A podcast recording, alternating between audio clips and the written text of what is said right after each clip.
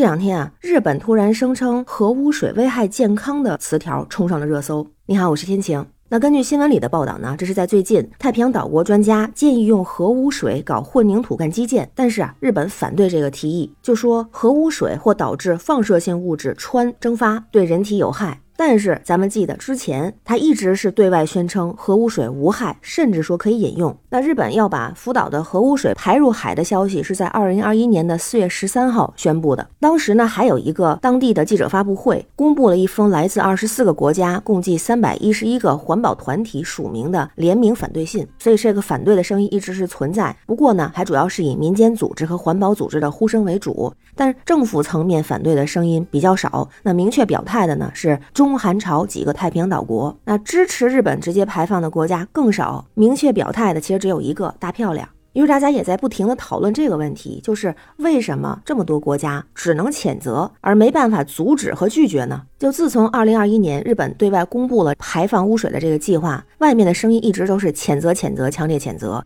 但是谴责了这么多年，好像它也没受到什么影响，还要在二零二三年的春夏排放核污水。那咱们看这个核污水哪来的呢？二零一一年三月十一号的时候，日本当时发生了九级的大地震，大地震引发了海啸，所以导致了福岛核电站发生了最高等级的核泄漏事故。这个事故发生之后呢，为了降低堆芯的温度，日本就向反应堆注入了大量的水，再加上福岛核电站的地势很低，地下水和雨水不断的深入，这样就使得核废水越来越多。据说到现在仍然每天会产生约一百四十吨的核废水。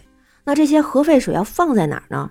日本东京电力公司据说是准备了一千个储蓄罐装这个核废水，总容量达到了一百三十七万吨，但还是不够，因为很快就会装满。那这样的话，是不是要接着造这些大罐子装废水呀？而据说呢，这个核废水装的再多也得解决，因为这些大罐子也得维护，而且呢，随着时间也会老化和破损。还有啊，已经有多个核废水的储蓄罐泄漏，这个问题是很严重的，而且发生过很多次。那泄漏这个事儿呢，日本也承认了，但是态度却是漏就漏了，你能把我怎么样？而严重的问题是，实际上这些放射性的物质如果进入到了地下水。或者是污染了近海的海域，对人类、对海洋生物来说都是一种灾难，所以这问题是必须解决的。那要解决这个核废水的问题啊，日本据说曾经提出了五种解决方案。第一个是变成水蒸气排入大气。第二个是电解处理，第三个是排放入海，第四个呢，把它固态化埋入地底，第五个就是沿着地下管道排入地层深处。那为什么最后就选了要排放入海呢？这是看其他几个啊，一个是变成水蒸气排入大气，当地说了这个方案会污染空气。那沿着地下管道排入地下深处呢？就排到地下深处两千五百米，那个地方已经没有什么生物了，它辐射再强也影响不到地表的生物。但是啊，日本也说不行，说核废水可能会污染地下水。那电解水呢？说也不行，因为电解水需要大量的电，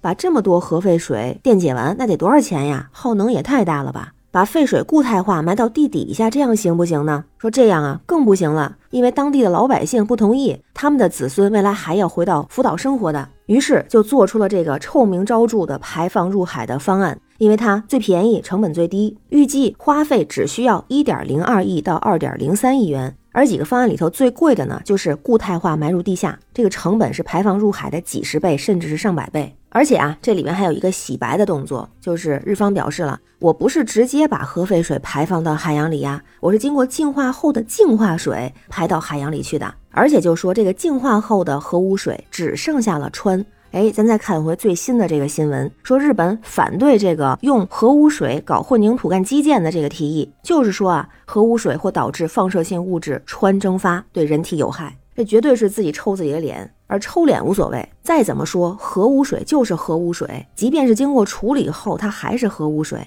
更不要说里面还有这个放射性的物质穿，而且贸然向海洋中去排放，无异于是对其他国家发动核战争。那他的这个做法也是违反了国际法。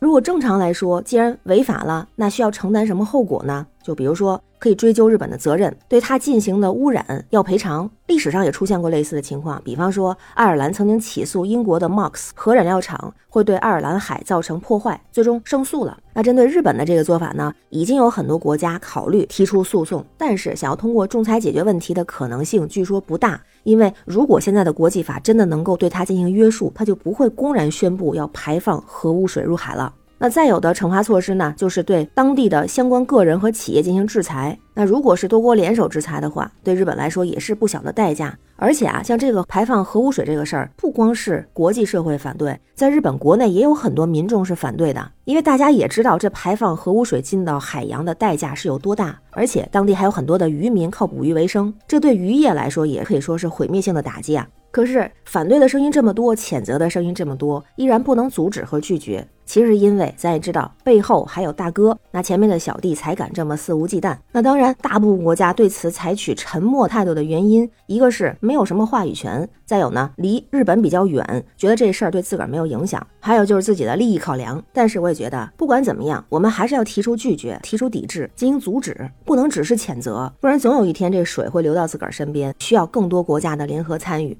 那咱就看看这次日本发布了这个消息之后还会发生什么呢？让咱们拭目以待。那关于这个事儿，不知道您是怎么看呀？欢迎在评论区留言，咱们一块儿聊。我是天晴，这里是雨过天晴，欢迎关注主播天晴。感谢您的订阅、点赞、留言和分享，感谢月票支持，也欢迎加入天晴的听友群，绿色软件汉语拼音天晴下划线零二幺四，让我们一起加油，为明天加油。拜拜。